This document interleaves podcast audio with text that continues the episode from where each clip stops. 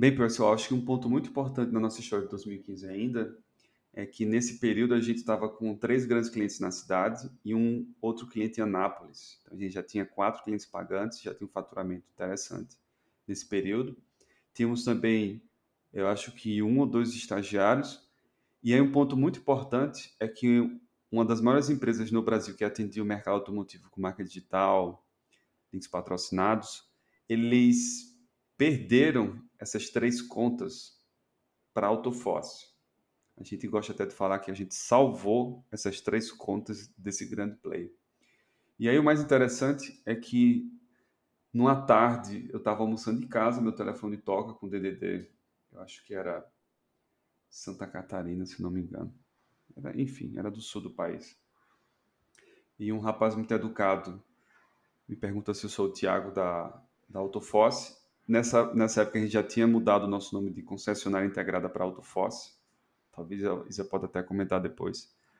Mas o que aconteceu é, foi o seguinte: esse rapaz me ligou e disse, Tiago, eu sou da, da empresa XYZ. Eu falei, poxa, maravilha, eu conheço vocês. Nós somos a maior empresa do Brasil para isso. Eu falei, eu sei disso, que legal. E a gente está visitando alguns dos nossos clientes aqui no Nordeste. Estamos aqui em Natal. Visitei ah, o cliente 1, 2 e 3. Cara, eles falaram muito bem de vocês e a gente perdeu essas contas para Autofosse. E eu queria te conhecer, queria conversar com, contigo. Eu acho que a gente tem interesses em comum. Que tal um, um jantar? Eu falei, tá bom. A primeira regra, né? Mantenha os seus concorrentes, seus competidores, seus inimigos muito próximos e, e jante com eles. É, desliguei, voltei para o escritório, falei com Isa e Klein, disse, Isa, Klein, aquela empresa gigante, é, que faz um desserviço para o mercado automotivo e cobra muito caro, está aqui em Natal, me chamou para jantar hoje para conversar sobre negócio. O que, é que vocês acham? O que, é que vocês lembram dessa época, pessoal? Desse dia?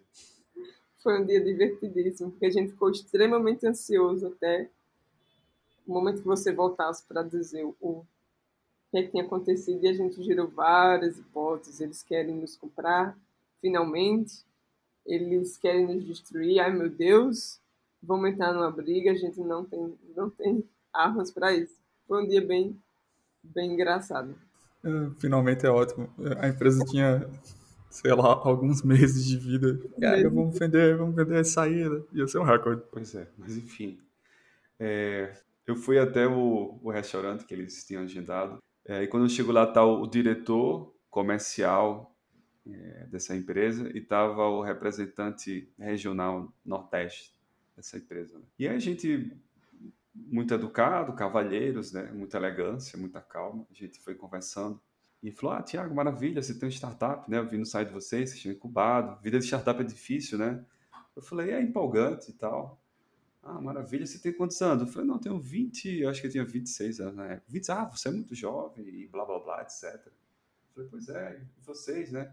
Eles disseram: Ah, Tiago, é o seguinte, o que, é que vocês estão fazendo de diferente, cara? Que, poxa, esses três clientes só falaram bem de vocês, eram nossos clientes antigos e saíram. Eu falei, cara, a gente está fazendo tudo que vocês não conseguem fazer. Aí eles pararam assim. Tipo o quê? Eu falei, primeiro, a gente entrega um produto de melhor qualidade de tecnologia. Segundo, nosso atendimento é premium. E terceiro, nós cobramos um preço justo. Vocês estão no, no Nordeste já, né? Estão Ceará, Pernambuco. Eu fiquei calado. Estamos por aí a gente só estava no Rio Grande do Norte, tínhamos um cliente em Anápolis que era filial de um dos clientes aqui na e eu deixei que ele criasse a, a, sua própria versão do nosso tamanho. Ele disse: Bem, é o seguinte, eu quero saber quanto você fatura. Eu falei: Ué, eu não vou falar quanto eu faturo. Ah, você não pode falar agora, mas até o final da nossa conversa você vai dizer quanto você fatura. Eu falei: Poxa, tá, se você acha que eu vou falar isso. E amenidades, leiro, leiro. Aí ele começou: Tiago, é o seguinte, eu já trabalhei na expansão do iFood, já trabalhei em startup, sou dono da tecnologia, hoje eu sou diretor da, da empresa XYZ, a empresa gigantesca, a gente compra outras startups e agências. O próprio fulano aqui, que é regional,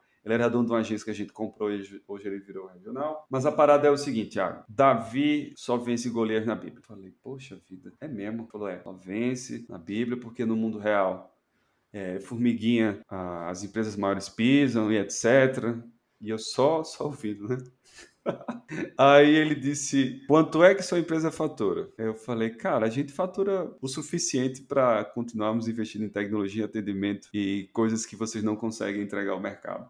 Aí falou, tá bom. Mas ó, eu vou te dar três alternativas. Eu tô sendo bem objetivo e prático. Eu falei, tá bom, quais são as três alternativas? A primeira alternativa, você vende a autofosse pra gente, a gente acaba com isso. E eu vi que você é noivo aí, né? Você, bem, casar é caro, etc, bababá. Ah, você é um cara jovem, vai pegar esse dinheiro, vai fazer qualquer outra coisa, desde que não é, entre em competição conosco. Falei, pô, e meus sócios? Eu tenho dois sócios. Não, eles, eles entram no bolo, vão trabalhar conosco, mas tinha que ir lá para o som da gente trabalha. Eu falei, maravilha. Qual é a segunda alternativa? Bem, a segunda alternativa é que você é, você deixa esse negócio para lá, fecha a empresa e se torna um, um diretor da, empresa. Eu vi que você é um cara muito organizado, desenrolado, e o nosso é, coordenador regional está indo para o México, e você poderia se tornar o regional aqui do Nordeste, o salário é muito bom, é 10, 12 mil reais, é uma maravilha. Eu falei, pô, legal. E os meus sócios? Não, seus sócios, sei lá o que é que eles vão fazer da vida. Tá. E a terceira opção, qual é?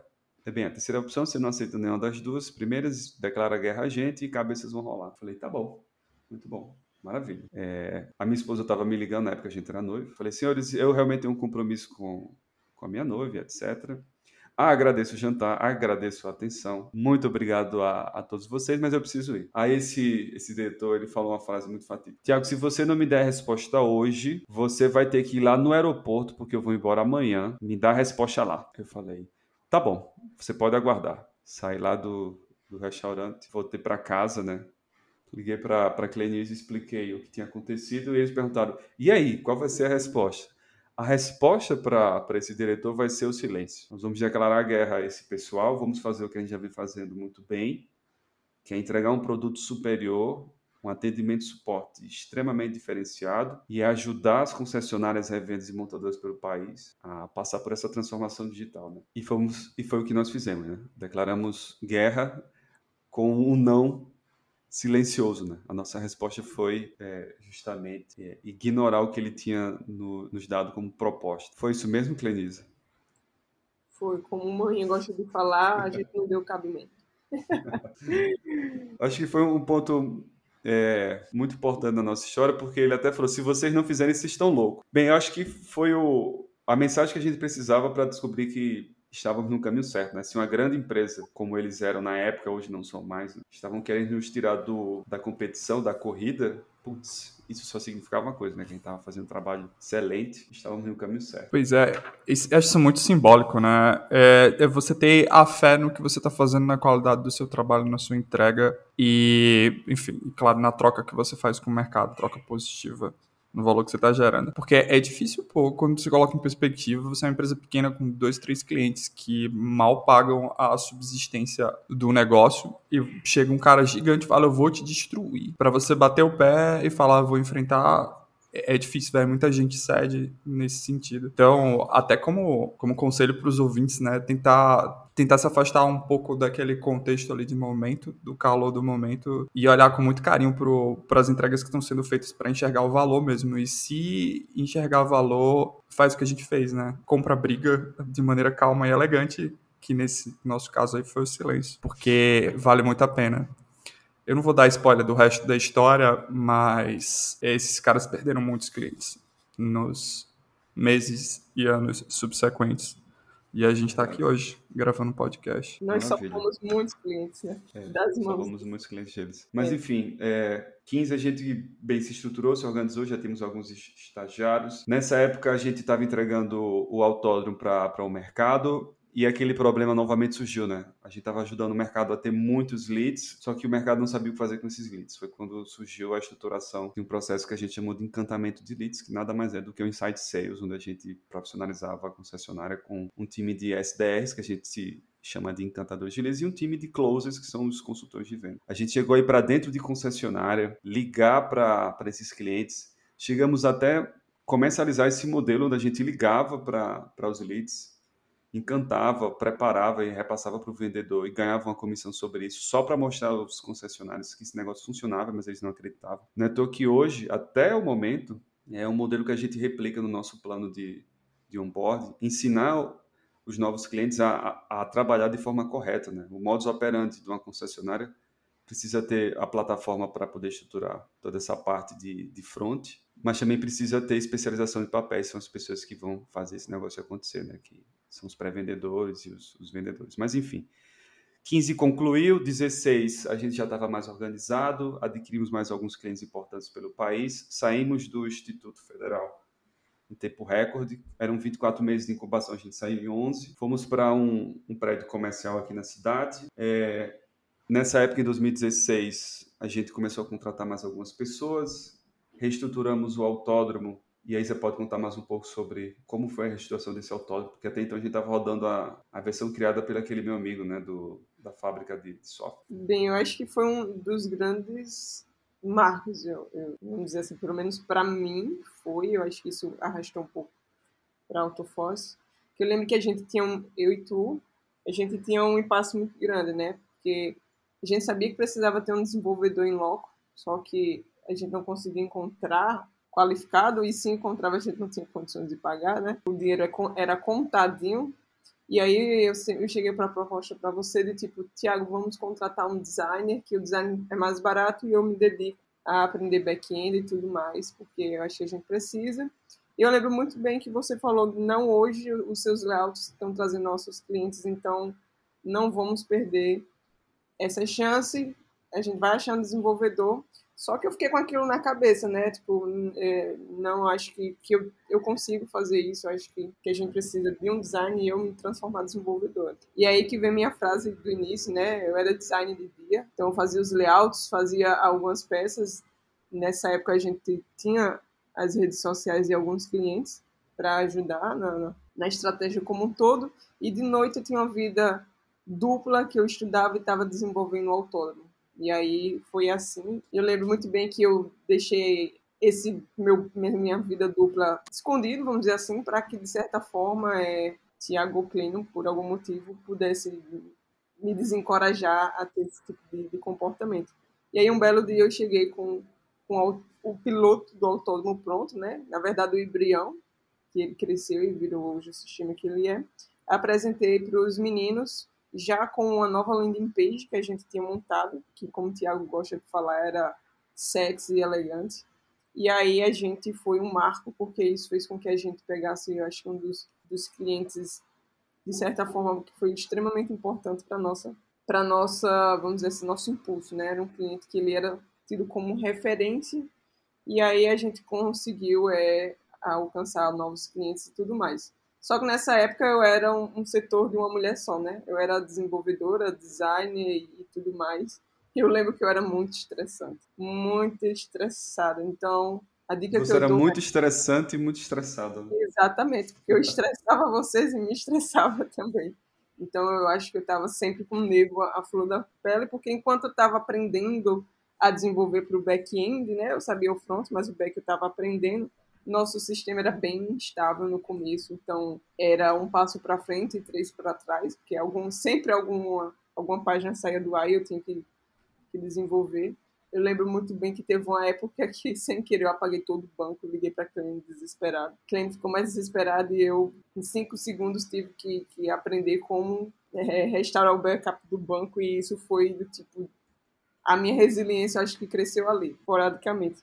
E aí a, a, dica que eu dou é, se você vai ter uma vida dupla e se você vai ser uma pessoa estressante e estressada, tenha um acompanhamento psicológico. Obrigada, Maria Lúcia, por ter me ajudado muito nessa parte. Porque eu acho que esse começo foi bem estressante e a gente conseguiu contratar um desenvolvedor Aí foi quando a gente realmente começou a estruturar, a fazer organiz... organizado, a, a colocar novos módulos. Então a gente saiu só de landing page e foi para site, teve portal, de, enfim, e aí a gente abriu o catálogo dos nossos produtos.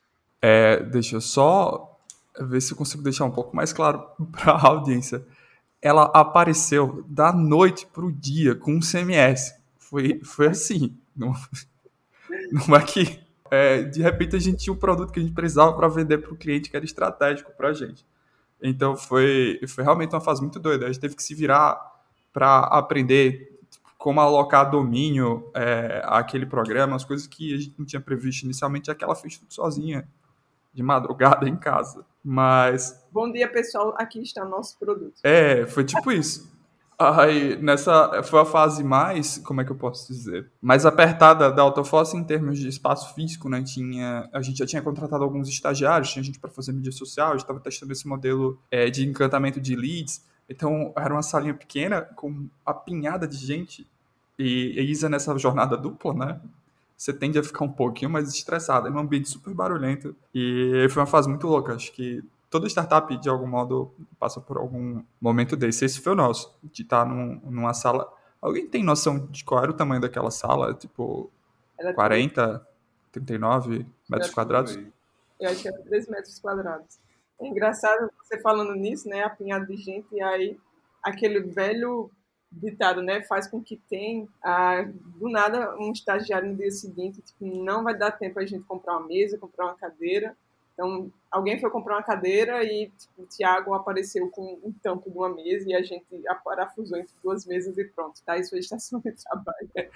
Embaixo do ar-condicionado, meu Deus. Embaixo do ar-condicionado. Mas foi, foi aí que a gente começou a ganhar a abertura, né? Essas landing pages estão no ar até hoje, inclusive. Foi um trabalho tão bem feito que três, quatro anos, três anos depois? Quatro, né? Já. Meu Deus, uhum. passa muito rápido elas ainda continuam gerando valor. Tá? Vão ser substituídas agora, mas continuam gerando valor. E, Vamos... Tiago, se puder falar um pouquinho mais sobre essa nossa abertura de mercado, quando a gente ganhou mais visibilidade no Brasil e começou a conquistar territórios. Vamos acelerar. Então, 16 foi um ano da gente é, atualizar o sistema, como o bem falou. Até então, a gente não tinha uma identidade muito bem formada, né? A gente tinha essa parte de CMS que criava esses sites, mas a gente estava estudando um modelo de encantamento de leads, a gente não tinha ainda um, um bom posicionamento do mercado, e surgiu, em, em, me, em meados de 16 para 17, a ideia de Autofosse, a sua plataforma de marketing digital automotivo, né?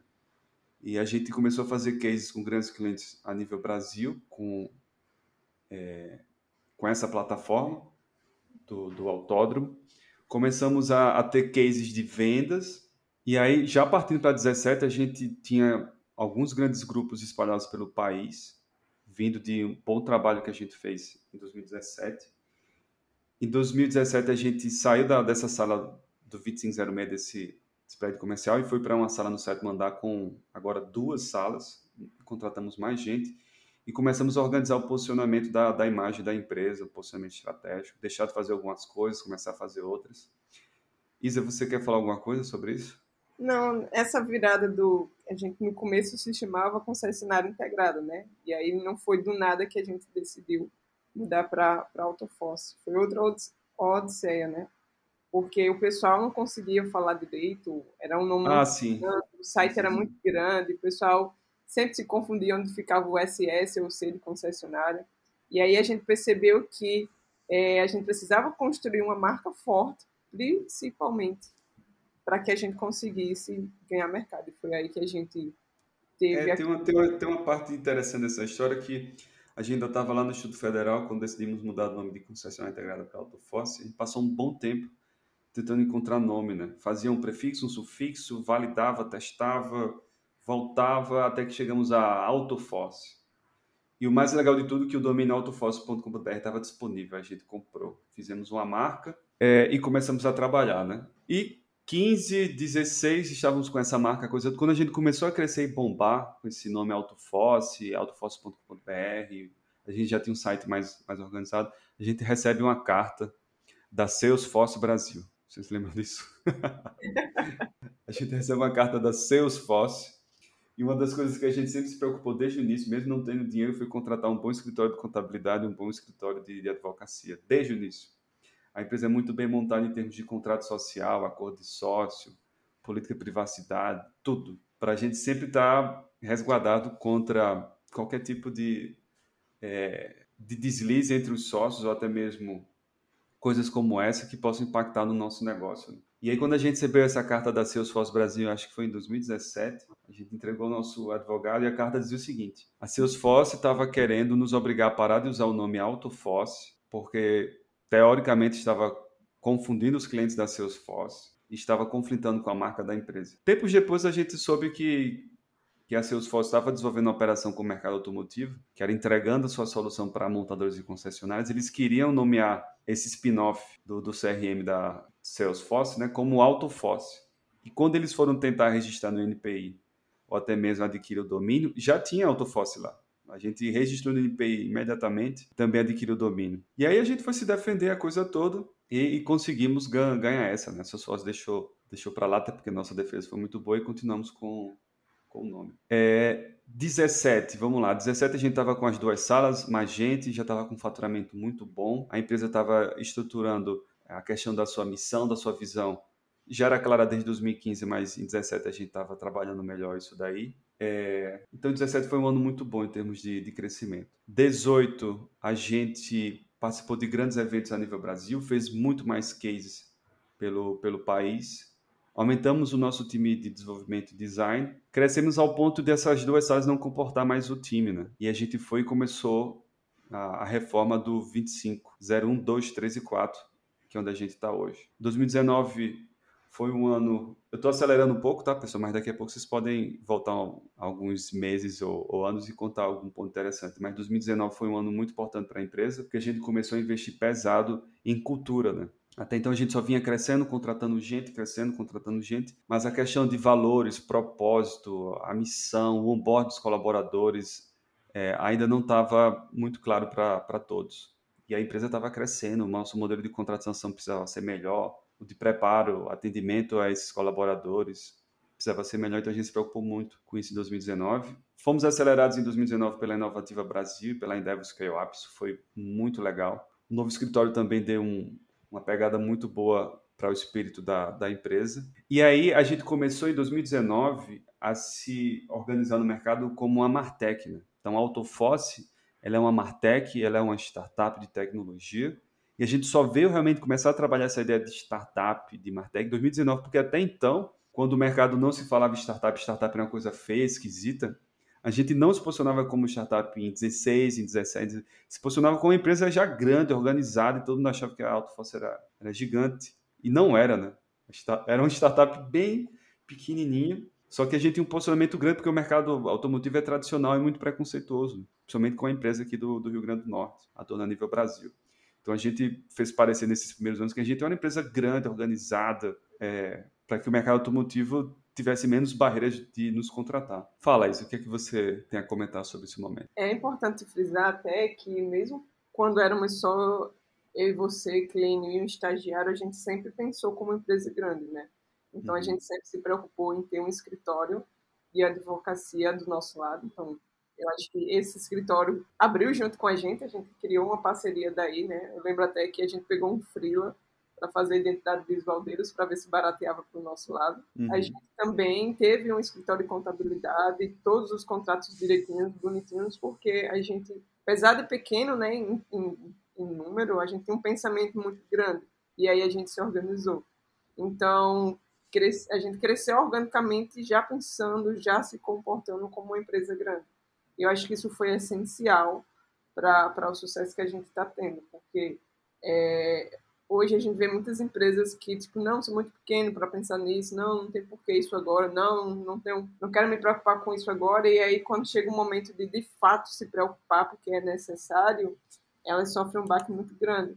Então, desde quando éramos pequenininhos, a gente já pensava a questão de comp, de, de, de complex, de, de, tudo mais, ter tudo organizado, tudo direitinho. Acho que isso já veio da ideia do contrato de vesting com, o Clênio.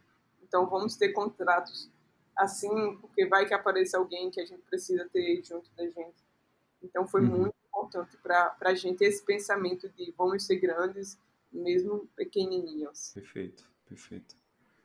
Ah, então, em 2019, é, Easy Clean, a gente participou desse processo de aceleração, começamos a nos preocupar mais com cultura, até porque, bem, essa frase é muito famosa, né? Mas a cultura como estratégia no café da manhã. Por mais que a gente tivesse uma estratégia bem definida de ser a principal plataforma de marketing digital automotivo da América Latina, né? A gente precisava ter uma cultura forte para sustentar esse crescimento, essa estratégia. É, então a gente começou nessa época já a estruturar o nosso Culture Code, deixar mais claro para os colaboradores qual era a participação deles na empresa, enfim, a, a dividir nossa visão toda com com todo mundo, né? E não ficar mais centralizada só em, em C-Levels. É, então, 2019 foi um ano excelente em termos de, de organização, de estruturação de cultura, de valores, de propósito.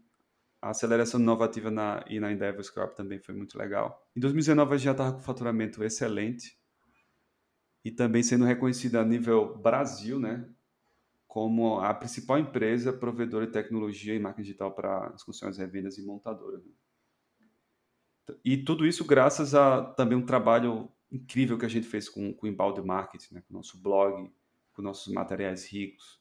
A gente começou a investir bastante é, em conteúdo para YouTube e, e, redes sociais. E esse posicionamento, como eu falei, de startup. Né? A gente deixou de ter essa visão de ah, nós somos um, uma empresa para nós somos uma startup, nós temos um espírito insurgente, nós realmente queremos revolucionar o mercado automotivo por meio do, do marketing digital e nós somos uma empresa de tecnologia que a gente não tinha um posicionamento muito claro nem para o mercado automotivo nem também para o mercado de contratação, né? A gente começou a estruturar isso. Esse foi o ano de 2019. É, o ano 2020 começamos com uma parceria fantástica com com a, a FCA, agora então Stellantis.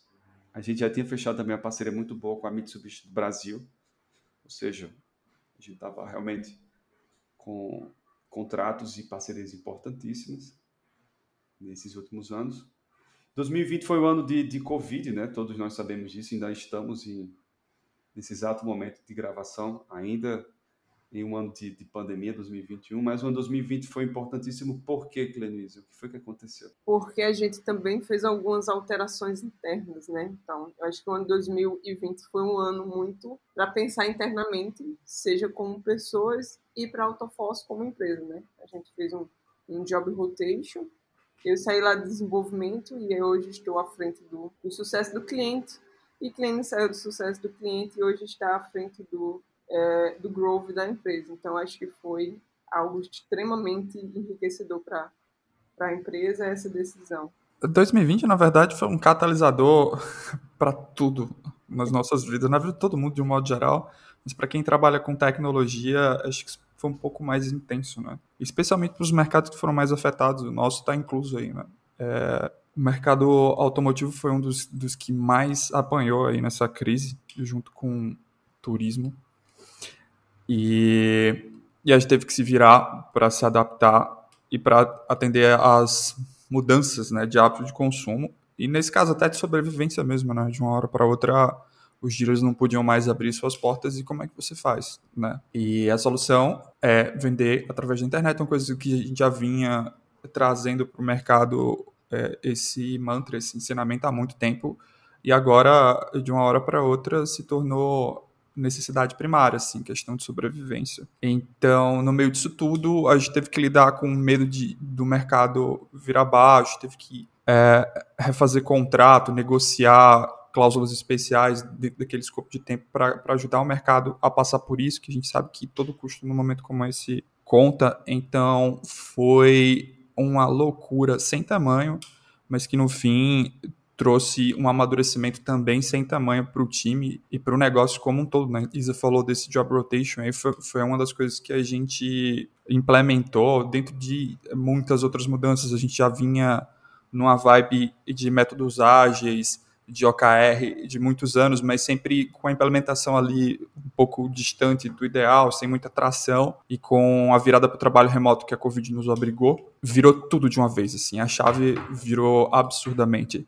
E o resultado foi fantástico, tanto é, em termos de, de vendas, né? Passar daquele primeiro susto do tipo, é, o mercado vai passar por isso, vai ficar tudo bem. E aí, com, com o balde de água fria que eles levaram, quem não tinha acordado para o digital acordou. E a gente conseguiu, no meio da loucura, no meio do, da mudança para o home office, para o trabalho remoto, a gente conseguiu estruturar os times, conseguiu uma cadência boa, conseguiu entregar os resultados, conseguiu fazer bastante vendas aí nesse, nesse período conturbado. Então, eu acho que foi um ano muito marcante para todos, claro. Um ano de, de mudança de hábito de consumo, que eu espero que isso consolide, né? Então, daqui para frente, a gente vai ter cada vez mais a presença do digital. E eu acho que isso resume 2020. Perfeito, perfeito. Do, do lado da empresa, em 2020, a gente estruturou as máquinas né, de crescimento. A máquina de sucesso do cliente, a máquina de inside sales, a máquina de desenvolvimento de produto e a máquina de, de gente, para a gente poder ter é, um time cada vez mais engajado, focado no propósito da empresa, até porque o nosso propósito começou a ficar mais claro do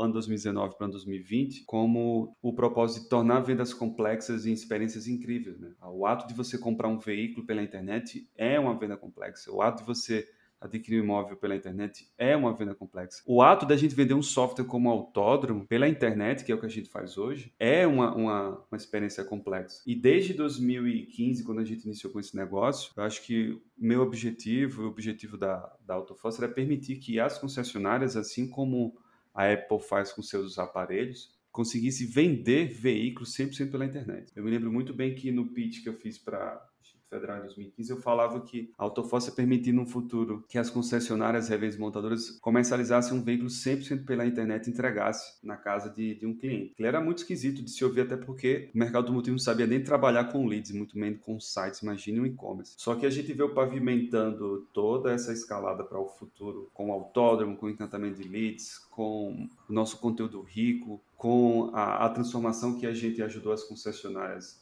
acelerar e desenvolver nas suas operações. E agora a gente está pronto, né, em termos de time, tecnologia e entendimento do mercado, a permitir que esses players, né, essas concessionárias, consigam realmente vender os veículos 100% pela internet. Né? E uma das coisas que vem nos permitindo em busca desse objetivo são os nossos talentos. É o amadurecimento da, da nossa cultura. Né? Então, uma, um aspecto muito forte da, da Autoforce é o pensamento de longo prazo, como a gente fala. Pensamento de longo prazo, cabeça de dono, ter calma e elegância no que se faz, fazer um trabalho bem feito. Não é toa que a gente dividiu os nossos valores em seis principais valores, né? que é levar o cliente ao pódio, ou seja, o cliente precisa obter resultados com as nossas soluções. Inovar para vencer, a gente precisa estar constantemente pensando no futuro para ser aplicado já em algum aspecto no presente, para poder preparar é, tanto os compradores e os vendedores de veículos para as novas tendências de mercado. Agimos com base em dados, precisamos tomar decisões em cima de, de números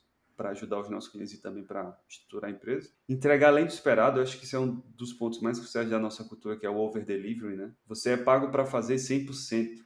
Mas races, aqui na AutoForce, que é assim que a gente chama os nossos colaboradores, eles precisam entregar além do que se espera. Tanto internamente como também para os clientes. Né? Se é um, uma parte muito forte da nossa, da nossa cultura. Quinto valor é termos um poderoso espírito de time. A gente não é uma família, a gente não é um grupo de amigos. A gente é um time, time que, que joga em prol do resultado, time que puxa, time que está focado em, em gerar ganho, né? Time que joga para vencer que não joga apenas por, por, jogar. E por último, somos adaptáveis. Eu acho que no decorrer dessa história inteira que a gente contou, de 2014 para cá, mostra muito bem que é um valor muito presente entre nós, né? Que é se adaptar sempre, sempre, sempre, sempre a todos os aspectos que possam ocorrer na, nas nossas vidas. O que mais, Clenisa? E o futuro, meu amigo? O futuro já chegou? O futuro já chegou. O futuro é agora, né? Pra vocês terem ideia, uh, o que a gente imagina para os próximos passos é permitir que cada concessionária em revenda deixe de ser uma empresa de varejo e se torne uma empresa de plataforma, porque é isso que vai acontecer. Magazine Luiza, lojas americanas e todos esses grandes players de varejo já entenderam isso, transformaram suas lojas físicas em verdadeiros pontos de, de apoio para o e-commerce, até porque a gente sabe hoje que o que as pessoas querem mesmo é resolver tudo pela internet, né? e com carros não é diferente. Se o consumidor evolui, a gente precisa se adaptar. E a gente se adaptando, a gente pode prover para o mercado automotivo tecnologia necessária para que tudo isso possa acontecer. A gente até brinca que, de um lado, a montadora, que é nossa parceira, ela precisa desenvolver produtos de excelentíssima qualidade, é, inovação e segurança.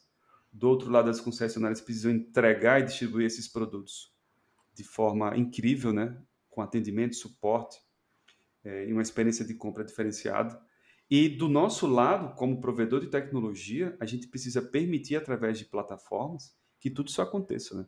Então, para que as concessionárias e as montadoras consigam sobreviver à evolução do consumidor, porque ele está mudando drasticamente seus hábitos de consumo, tanto na compra de um carro, quanto no, no modelo de aquisição que ele é, gostaria de, de desenvolver para poder ter aquele bem ou não, certo? As concessionárias precisam também evoluir com isso, as montadoras. E a Autofoss, ela está nesse, nesse epicentro, digamos assim, né? Oferecendo tudo isso. Não é à toa que a evolução do nosso sistema autódromo, que é um CMS, para gerar sites para o segmento automotivo, ele evoluiu para se tornar agora uma plataforma de e-commerce, onde a gente vai tornar, como eu falei agora há pouco, cada concessionária revenda, até mesmo montadora, e um grande e-commerce para vender veículos, serviços, acessórios, e que o cliente receba em sua casa esse carro, essa motocicleta, ou o que seja, da mesma forma que ele recebe um, um smartphone algum produto do gênero. Claro que sempre haverá um atendimento super diferenciado, até porque trata-se de um bem de alto valor agregado. Mas esse é o presente que a gente está chamando até de agorismo. Né? Tem um futurismo e tem um agorismo. E o agorismo é o que a gente está proporcionando para o mercado automotivo brasileiro. É isso, Klein. Perfeito, essa foi a história da Autofosse. Eu acho que eu não tenho mais nada a acrescentar. Isa, algum ponto aí sobre o nosso futuro?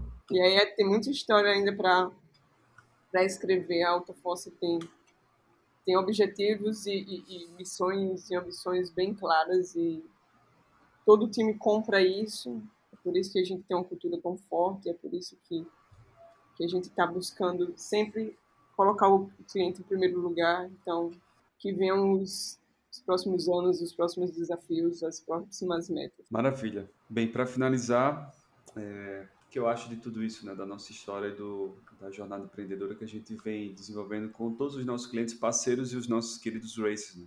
é que a gente está empenhado em construir algo importante, algo que faça diferença para os nossos clientes, algo que faça diferença para o nosso ecossistema potiguar, o nosso ecossistema brasileiro, e algo que a gente possa contar para os nossos netos e, e, filhos no futuro, né? algo que a gente se orgulha de ter participado de alguma maneira. Tanto como um sócio se level, quanto como um, um colaborador, um, um, racer da vida, ou até mesmo como um cliente, até porque a gente puxa muitos clientes para participar desse, desse negócio, que a gente chama de cocriação, certo? Então, pessoal, muito obrigado aos ouvintes, obrigado Clênio e Isa pela participação especial e incrível nesse episódio. E lembrando que esse episódio está dividido em duas partes. Se você não ouviu a primeira, volta lá para escutar a primeira parte da, desse episódio. Eu acho que é isso. Muito obrigado a todos e até breve, até o próximo episódio. Tchau, tchau. Tchau, tchau, pessoal. Um abraço. Foi bom estar com vocês. Até o próximo episódio. Tchau, pessoal. Nos vemos por aí.